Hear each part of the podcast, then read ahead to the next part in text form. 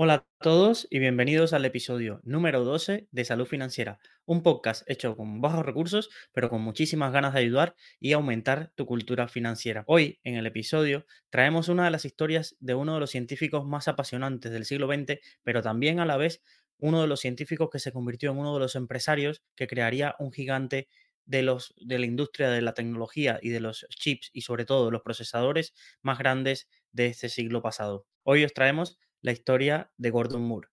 Traía una frase, como siempre, para empezar el podcast que dice así, el éxito alimenta la complacencia, la complacencia alimenta el fracaso, solo el paranoico sobrevive. Esta frase de solo el paranoico sobrevive quizás os suene mucho de uno de los fundadores de Intel, Andy Grove, que tiene un libro bastante recomendable que, que se titula así, Solo los paranoicos sobreviven. Y os cuento un poco acerca de Moore, quizás este nombre os suene, y viene un poco acerca de, yo lo había escuchado anteriormente, sobre todo en alguna newsletter, como creo que es recordar la Bonilista, que es una newsletter de tecnología, eh, talento, que sale todos los domingos, y, realmente por David Bonilla, y, la había escuchado, pero nunca había profundizado un poco en todo lo que, en todo lo que implica y un poco en la historia que, que hay detrás de esta ley, ley de Moore, que es muy conocida.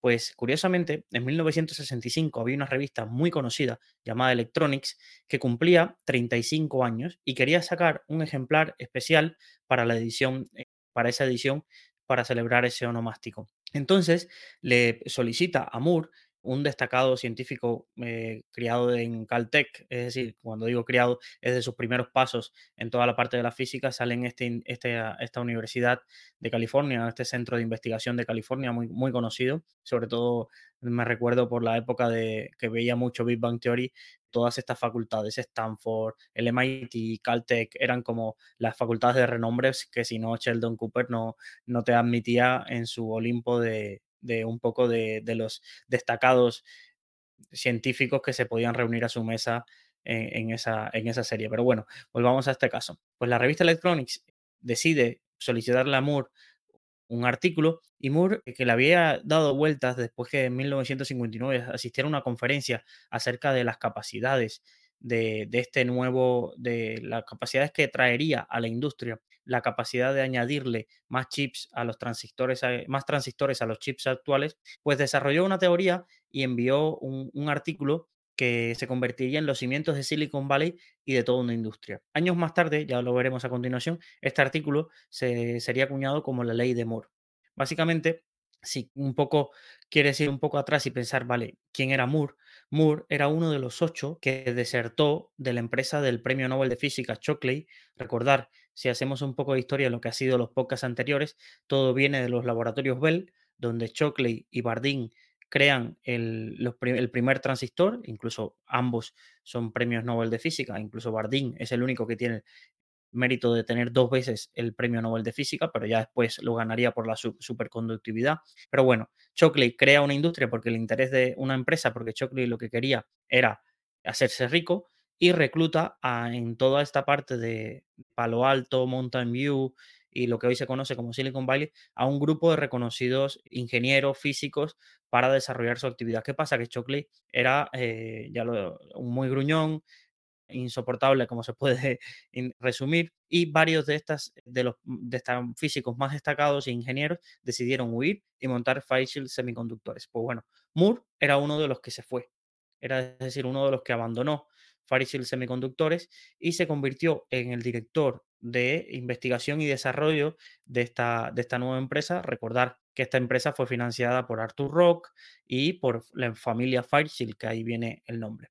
Pues entonces envía ese, ese texto que se puede consultar si ponéis el nombre de, del artículo que es Cramming More Components onto Integrated Circuits PDF, sale el artículo original y, es bastante curioso. Es un artículo de tres páginas, no es una disertación académica, es un artículo de tres páginas que se puede encontrar el original en Internet.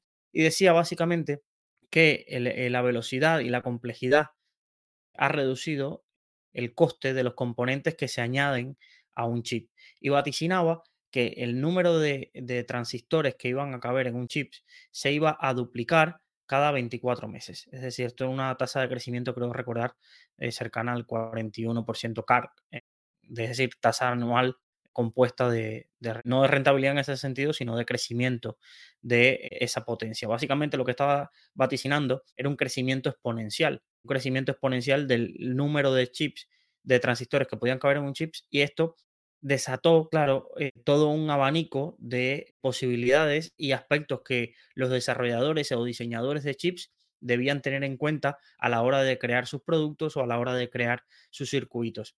Realmente, Moore, un poco cuestionado años después acerca de en qué se basó para decir esto, es realmente comenta esa conferencia que él asistió en 1959, donde ya un profesor eh, hablaba de este tema y sobre todo la evidencia empírica de ver cómo cada vez, cómo se había ido reduciendo con la creación de Fairchild y, todo este programa Apolo, eh, recordar en ese entonces, el coste que estaba teniendo, eh, la reducción de costes tan importantes que estaba teniendo añadir nuevos transistores a los chips. Entonces, él pensó y había calculado un poco que esto iba a tener una potencia, un crecimiento exponencial y que se cumpliría al menos en los siguientes 10 años. La potencia de esto es que realmente la ley de Moore, hay mucha controversia acerca de si todavía se sigue cumpliendo o si está muerta. Por ejemplo, el CEO de, de Nvidia hace unos años declaró que la ley de Moore había muerto, que ya no se podía seguir creciendo a ritmos exponenciales, pero realmente se cumplió durante muchísimos, muchísimos años y fue la base para que aunque todavía no estuviese desarrollada determinada tecnología, muchas entidades como puede ser la armamentística, los diseños de, semiconductores o los ordenadores personales tuvieran en cuenta que en algún momento llegaría la tecnología necesaria por el ritmo de crecimiento de la potencia informática.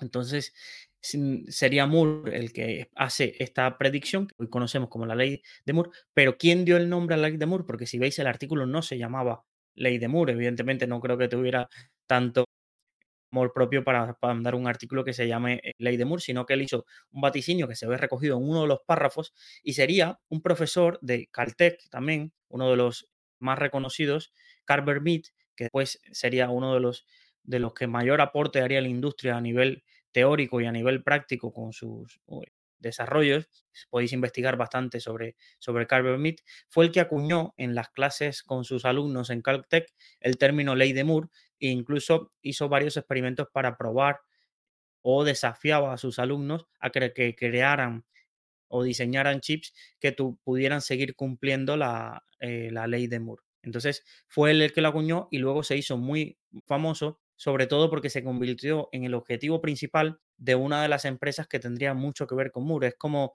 decir la misión que, tuvo una de las empresas que, que a continuación y que te contaré fue hacer cumplir esta ley de Moore porque Moore fue uno de sus fundadores. Pensarás que Fairchild, quizás no, realmente el amor entre Moore y los ocho desertores de, de con Fairchild duró menos de una década. Realmente sería otra empresa la que fundaría Moore con estos ocho sectores, pero no con los ocho, sino serían otros dos junto a Moore, que serían los tres fundadores de, un gigante que, conocemos como Intel.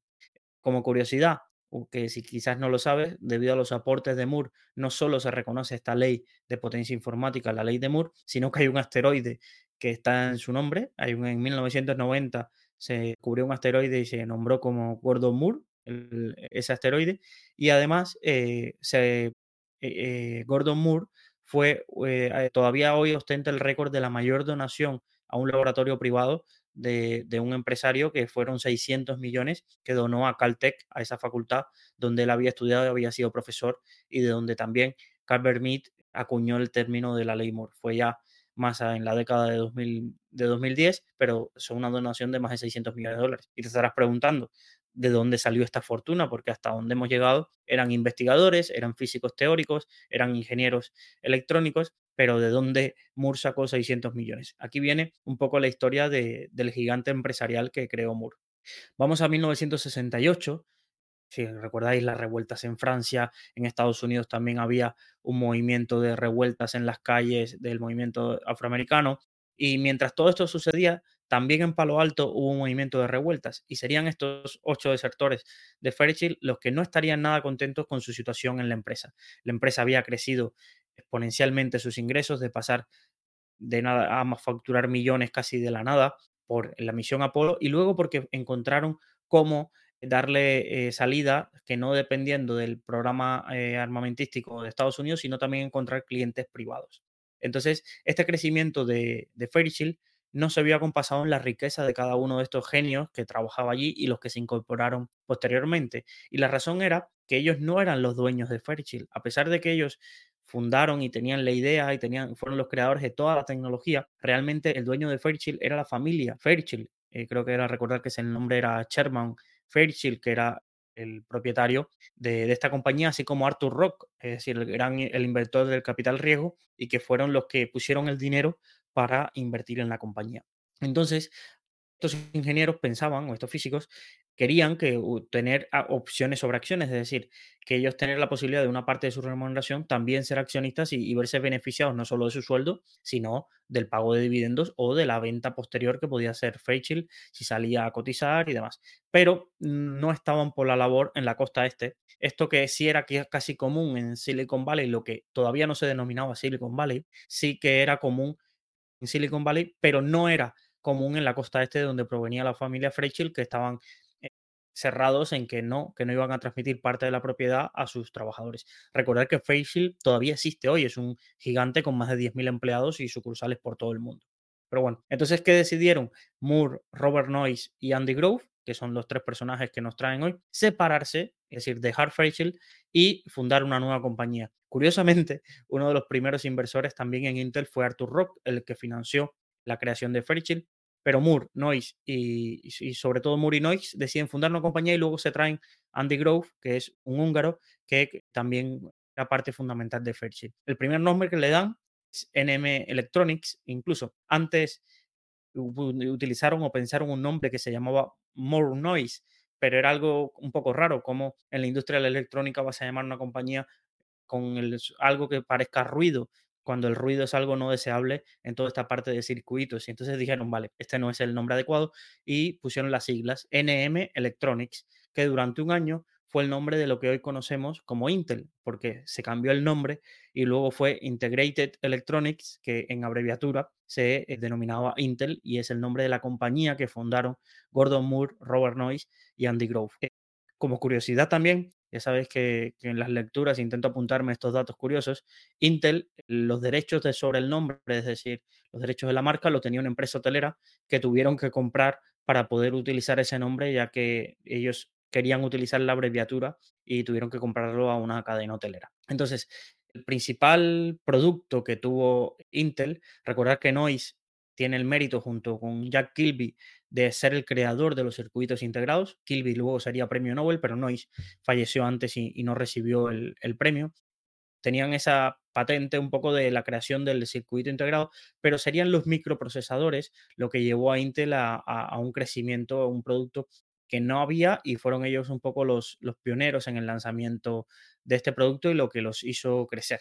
Un poco ese fue el primer producto de, de Intel y, lo que los llevó al, ascenso. Los tres fundadores más o menos se repartieron eh, las, labores. Moore era un académico que supervisaba todo el desarrollo, toda la investigación y, demás. Noyce estaba obsesionado con la reducción de costos y la estrategia de comercialización. Incluso Moore, cuando ya ha preguntado años más adelante, decía que tanto se aportó a la creación de, de toda esa parte de la creación de nuevos sistemas o chips y transistores, circuitos integrados y demás, como que la verdadera clave del éxito fue la reducción de costes que llevó a poder producir muchísimo más y poder ser accesible, es decir, universalizar casi el derecho de muchas empresas a poder utilizar la tecnología que se creaba en Silicon Valley. Sin esa reducción de costes, incluso a veces ventas a pérdidas que, se hicieron con tal de que alguien construyese o se construyesen empresas en base a estos circuitos, hubiera casi sido imposible el desarrollo del mismo y esto se debe, se le atribuye ese mérito, sobre todo gran parte a, a Robert Noyce, ¿vale?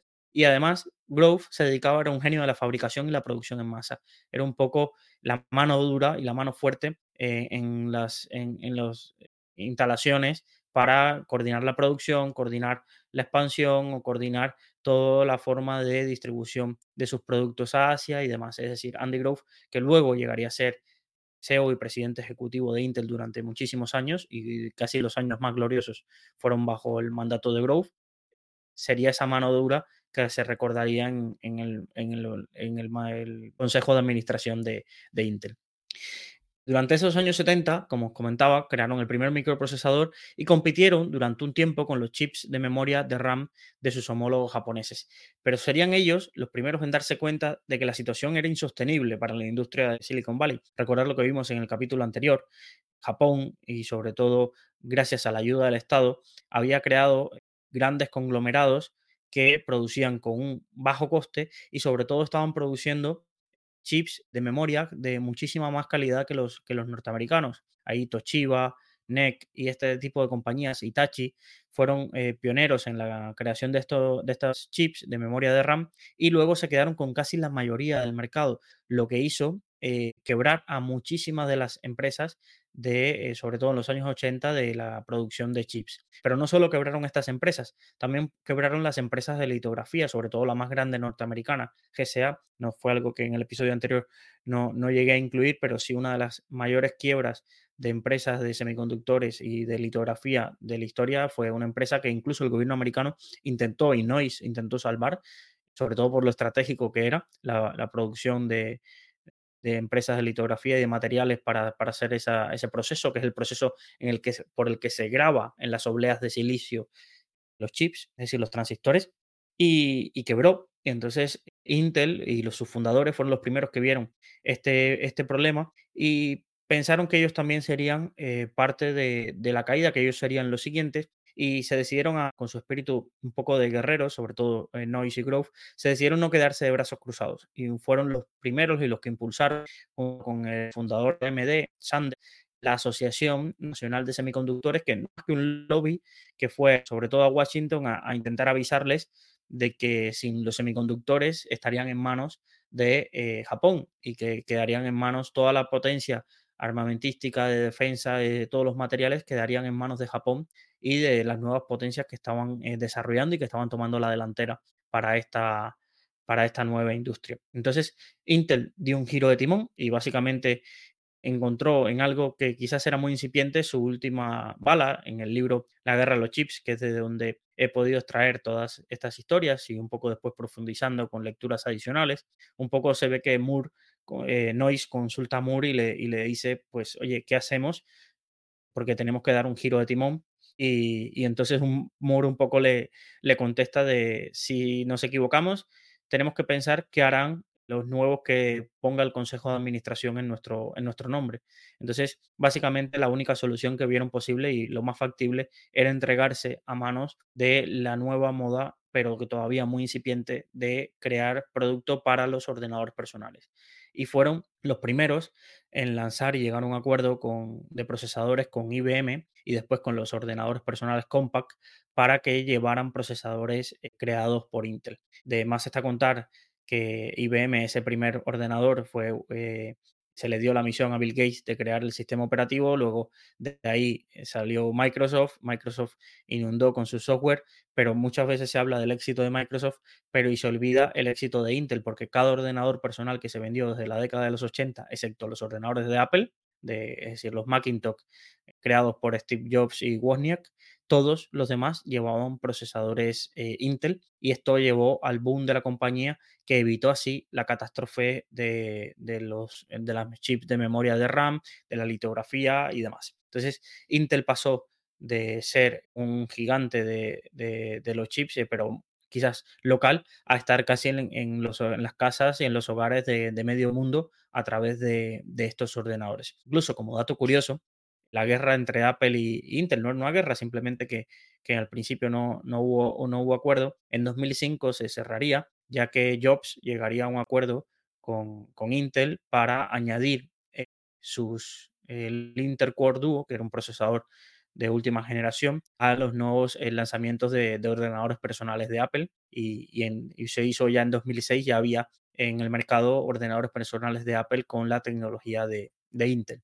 Pero realmente esto hizo que, Intel fuera y se convirtiese en una de las empresas eh, más sólidas, incluso les dio ingresos necesarios para ir avanzando y ser pioneros un poco en las tecnologías, porque claro, para seguir cumpliéndose la ley de Moore, cada vez se necesitaban más transistores en los chips y estábamos hablando de que para ese entonces habían millones de transistores por chip y se, se necesitaba una nueva eh, tecnología donde Intel invirtió millones de dólares, que la nueva tecnología sería radiación ultravioleta eh, de un espectro aún superior, casi extremo, que era lo que se necesitaba para poder grabar en, partículas diminutas. Ya os dije que, quizás los últimos transistores eh, dentro de un chip tienen casi el tamaño 100 veces menor que una mitocondria, os lo he comentado en episodios anteriores.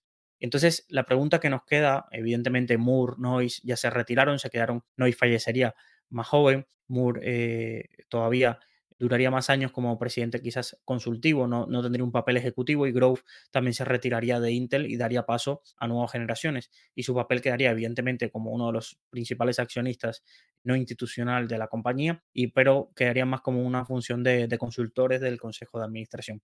Sin embargo, eh, hoy, si abriéramos un periódico o pusiéramos el nombre de Intel, más allá de esta parte de la historia, quizás lo que veríamos es un poco eh, la caída de, un gigante y nos podríamos preguntar cómo pasó, es decir, cómo puede pasar que esta historia de tener los fundadores casi de los circuitos, de desarrollar y estar y conseguir acuerdos en todos los ordenadores personales, cómo pasó de que un gigante que sigue siendo un gigante, pero un gigante con los pies de barro, es decir, un gigante donde buena parte de la industria hoy no habla bien de Intel o no lo tiene como una referencia, como si hablamos de Apple, Microsoft, eh, Nvidia, AMD, todos parece que, son súper revolucionarios o Taiwan Semiconductores, toda esta industria, casi todas las empresas están en boga de todos los analistas de todas las prensa, pero Intel ha quedado como en un segundo plano y sobre todo una empresa, por ejemplo, os voy a comentar, de las pocas empresas a nivel mundial que obtuvo beneficios en 2007-2008 cuando la crisis financiera y que incluso sus ingresos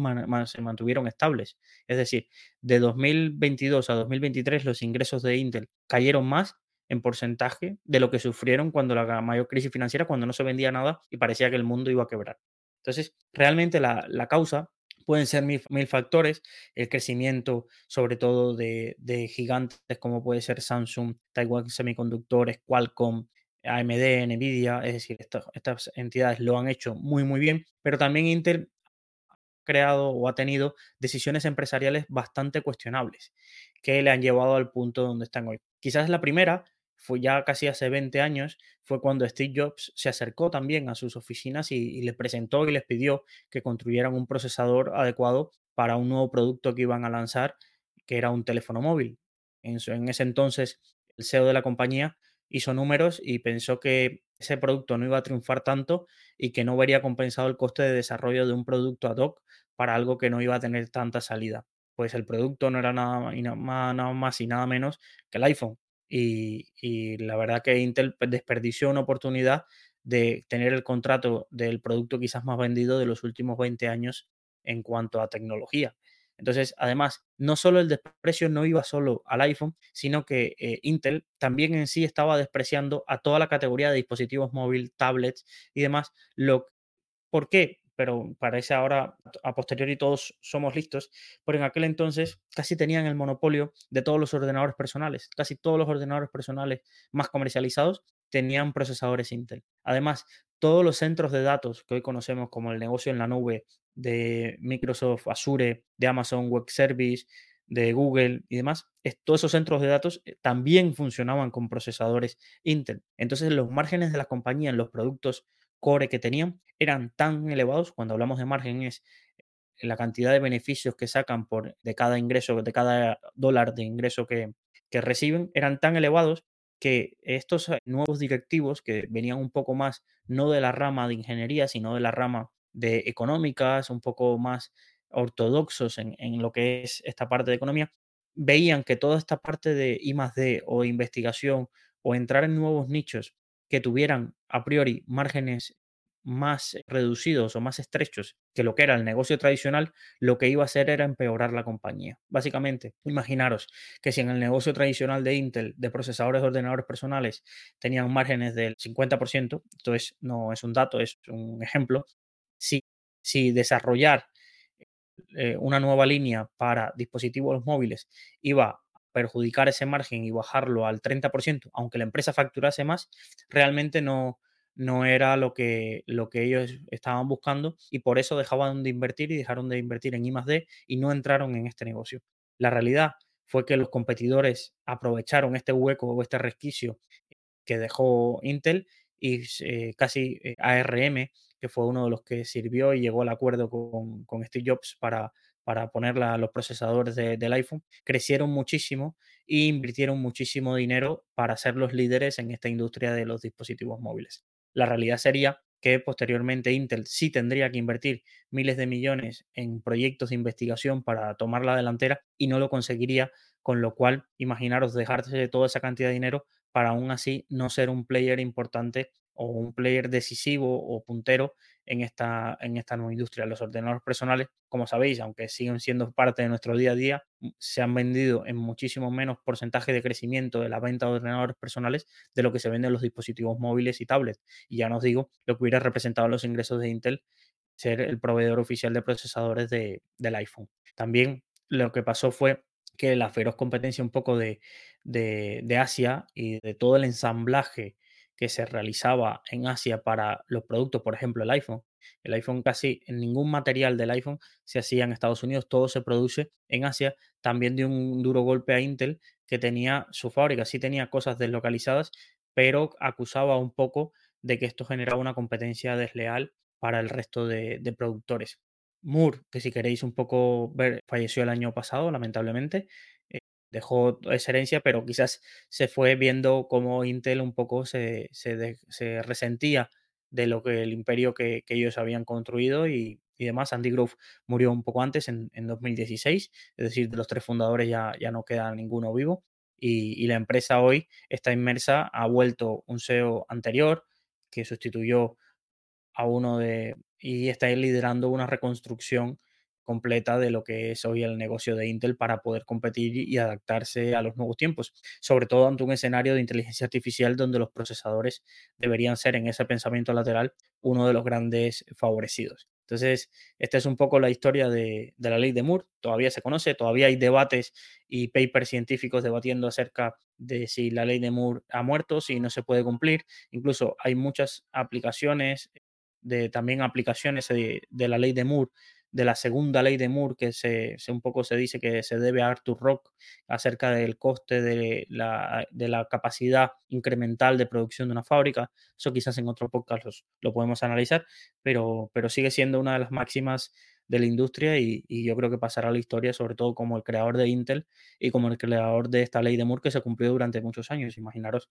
una ley que casi estuvo vigente casi más de 40, 50 años y a partir de ahí ya hay discusión acerca de si las tasas han sido, han cumplido los nuevos productos y desarrollos de Intel han cumplido eso, aunque es una de las sucesiones en memorias anuales de Intel, pone cómo quieren conseguir para 2030, creo recordar, el trillón de transistores dentro de un chip y, como para seguir dando cumplimiento a, a la expansión logarítmica un poco que había hecho que había hecho Moore en, sus predicciones. Sin más, esto es un poco la, historia de hoy. Paso un poco a la sección de la píldora financiera diaria, donde quería contaros hoy una guía más práctica acerca de cómo comprar tu primera acción. Es decir, recordar, en los cursos anteriores habíamos visto cómo invertir en bolsa, qué es un broker, todo lo que deberías saber de un broker.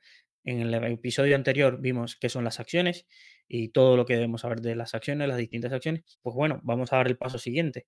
Oye, si tuviéramos que hacer un, checklist para comprar una primera acción, ¿qué me voy a ir encontrando eh, paso a paso? He intentado recopilar un poco los pasos para, para, comprar una acción, sobre todo de manera práctica. Es decir, si estuviéramos aquí haciendo una demo, abriendo la, la web de un broker, un poco qué sería y qué me, qué me fuera encontrando, porque incluso hace unos días eh, tengo una, amiga que, quería hacer su primera inversión y esta era la parte que más le costaba. Es decir, yo le, le pude explicar todo lo demás que os he ido explicando a vosotros, lo entendió perfectamente, pero cuando dio el paso a, vale, ahora tengo que comprar una acción, pues prefirió, oye, luego quedamos y me enseñas el paso a paso porque no acabo de, me da inseguridad estas cosas que me estoy encontrando y no sé qué significan y, no sé cómo comprar mi primera acción. Y esto puede ser una barrera. Sabía que, por ejemplo, en, México había un dato bastante curioso de que más de un millón de personas en la pandemia se habían abierto la cuenta, una cuenta en un determinado broker, pero casi el 80 o el 90% de las cuentas que se habían abierto no había hecho ninguna operación ellos achacaban a que la gente se abría la cuenta solo para cobrar una promoción de un bono y que por eso no operaban. Pero también una de las cosas que te encuentras es que si no tienes formación puede costarte mucho hacer esta primera operación financiera. Entonces, vamos a ver qué nos vamos a encontrar. El primer paso es abrir la cuenta de un broker. Es decir, vamos al broker que queremos, ya lo hemos seleccionado, ya lo hemos estudiado, hemos analizado sus comisiones, voy a su web y eh, pongo, eh, relleno mis datos para abrir la cuenta. Tener en, tener en cuenta que si abres la cuenta desde un amigo o desde una web que tenga afiliación, pues ellos generarán un ingreso. Si te aprovechas de alguna promoción que haya, los brokers a veces sacan promociones de dos meses sin comisiones o de 100 euros si un amigo te recomienda y hay 50 para ti y 50 para tu amigo. Bueno, esto es un caso, pero, pero generalmente cuando abres la cuenta es un proceso sencillo.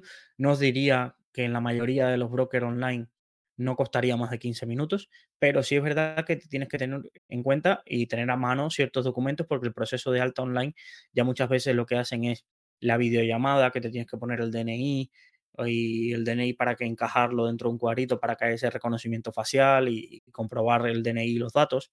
A veces te permite, te, algunos brokers te piden una prueba de residencia, una prueba de residencia que es para asegurar que tu, dirección es adecuada, sobre todo para términos fiscales y demás, te hacen que subas alguna factura de tu domicilio, la factura del agua, de la luz, cualquier domiciliación que tengas en tu casa, te la hacen subir para que puedas eh, invertir y poder abrir la cuenta, ¿vale? Entonces, una vez que te activan la cuenta, generalmente los más rápidos en unas horas ya lo tienes es decir, el proceso dura 15 minutos, pero a veces te tienen que verificar tu cuenta y demás. En unas horas ya lo tienen. Los más arcaicos, pues a veces todavía en un día tienen que validar los documentos y demás, pero generalmente no, no tarda mucho en, abrirse la cuenta. Puedes ya empezar a, a operar, ¿vale? Entonces, lo siguiente, vamos a hacer el primer depósito. ¿Qué me voy a encontrar cuando voy a hacer el primer depósito? Primero, que existen multitud de vías. La más común, una transferencia bancaria, pero las transferencias bancarias, a no ser que sean instantáneas y que pagues una comisión, generalmente pues tienen, tienen un retardo. Entonces ese mismo día no podrías operar, sino que tienes que hacer la transferencia bancaria. Generalmente son transferencias SEPA, es decir, dentro de la Unión Europea o dentro de España. Muy raro es un broker regulado y que quieras operar que tengas que hacer una transferencia a Estados Unidos para abrirte la cuenta. Importante, tener, tener presente en qué moneda opera el broker y en qué cuenta te estás abriendo en qué eh, denominación de, moneda te estás abriendo la cuenta. Esto es importante, por ejemplo, porque eToro solo opera en dólares. Esto es uno de los brokers que quizás es más usado. Entonces la gente no tiene en cuenta que cuando ellos envían su dinero en euros, eToro se los convierte a dólares y aplica una comisión. Entonces eh, es mucho más recomendable, a no ser que no tengas dólares o una cuenta en dólares para hacer una transferencia a eToro, yo no recomendaría abrir una cuenta en eToro directamente en euros a dólares porque ya voy a pagar una comisión. Y utilizaría u otro broker o utilizaría alguna cuenta en dólares que tenga, ya sea en Wise o en PayPal y demás, para hacer la transferencia de Toro, porque ya si, si no vas a empezar sin haber comprado nada ya pagando comisiones, ¿vale? Luego, las vías más comunes para depositar, pues también está, casi todos los brokers tienen integrado PayPal, Skrill, Neteller, que ahora quizás no suene, o algunos el pago con tarjeta no suene, pero, pero son aplicaciones que permiten, como PayPal, eh, no introducir los datos de la tarjeta, sino que hay una eh, aplicación intermedia que protege el saldo de, de tu cuenta. Una aplicación muy popular, pero que a la gente le da mucho miedo, porque quizás la desconocen, es la aplicación Software. Por ejemplo, Software es una aplicación muy parecida a Visum.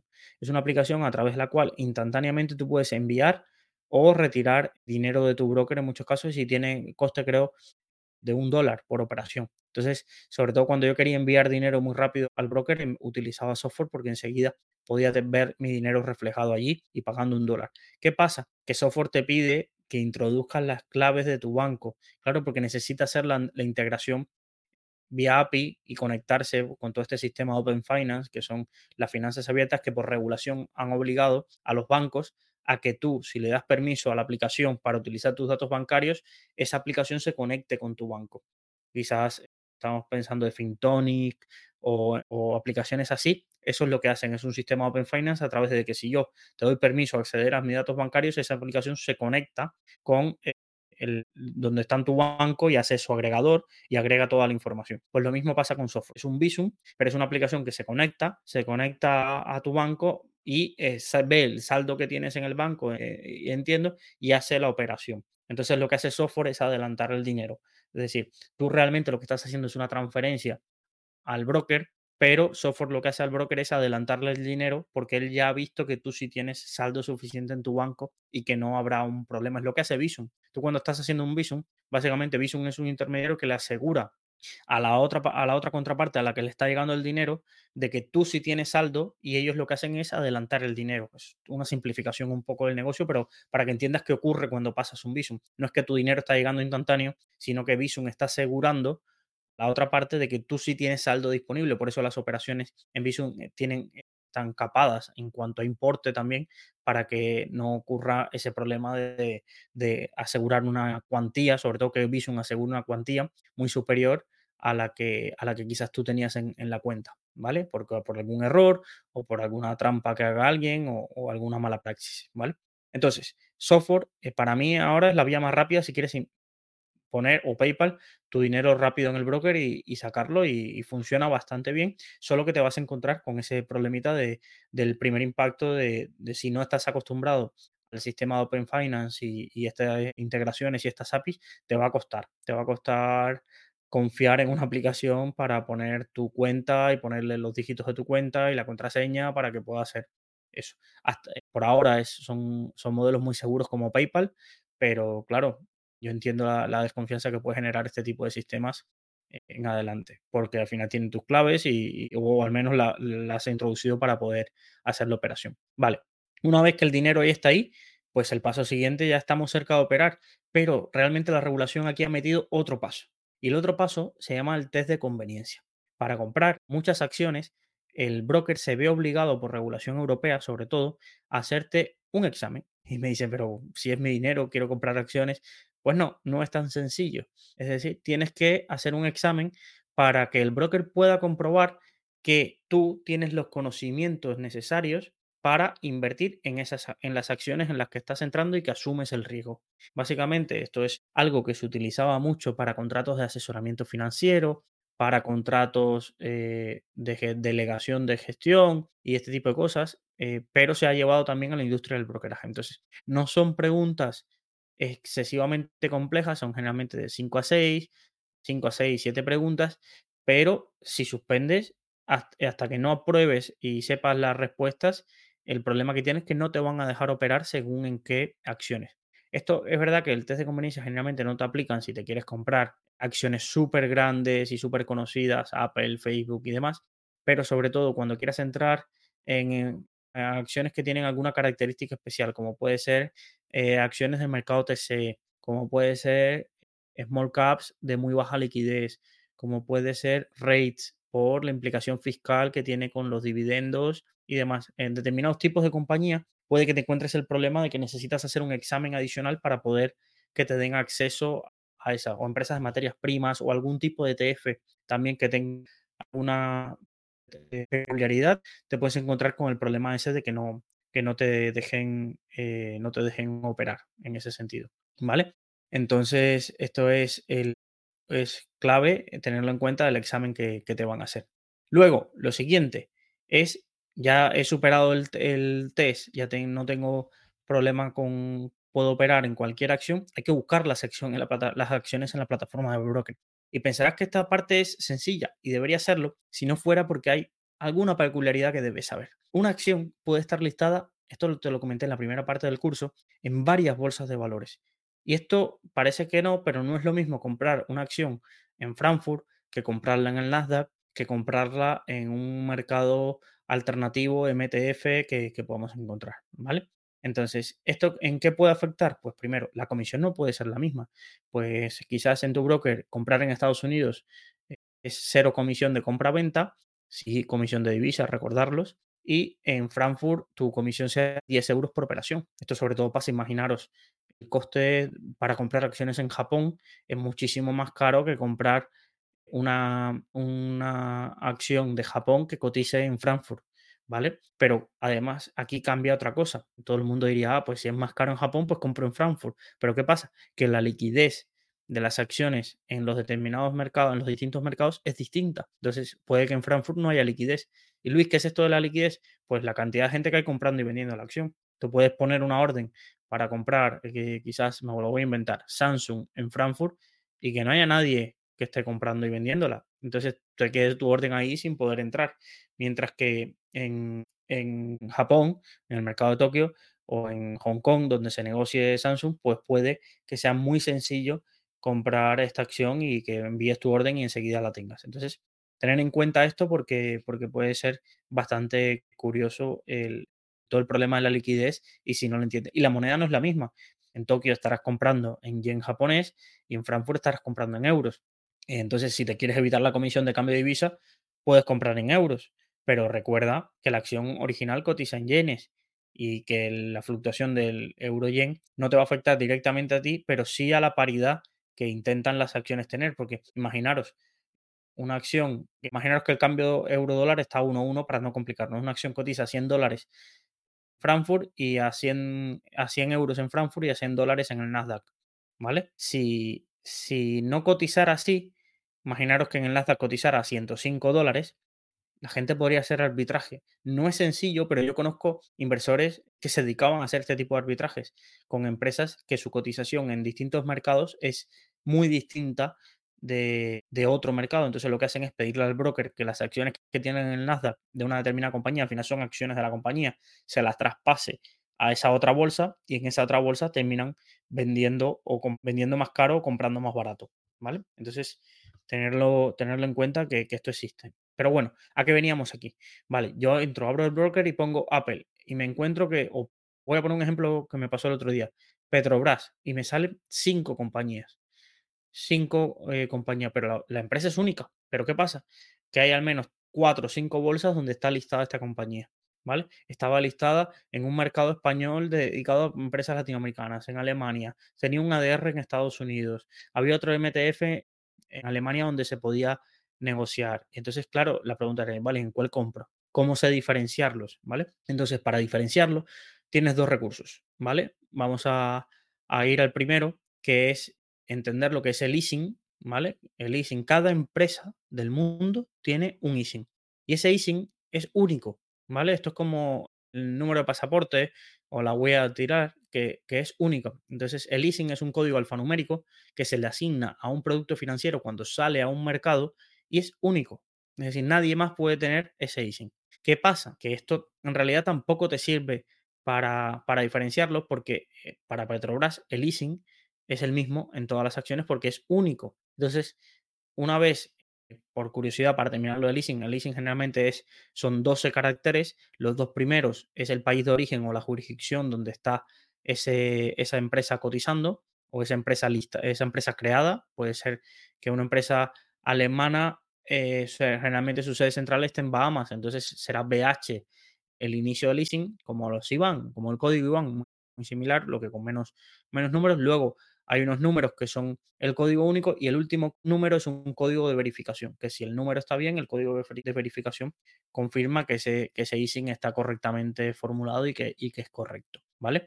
Cada país tiene su eh, asociación, su agencia nacional de numeración y esa agencia es la que asigna, si aquí en España va a salir nuevo, una nueva entidad a cotizar, pues le asigna un ISIN según ese código y demás. Hay, no es el único código, podéis escuchar también el código QSIP o el código CEDOL, creo que es. El QSIP creo que es de, ahora lo miraré, pero sí, el QSIP es de los Estados Unidos y el CEDOL es un código que se le asigna a empresas de, Reino Unido, ¿vale?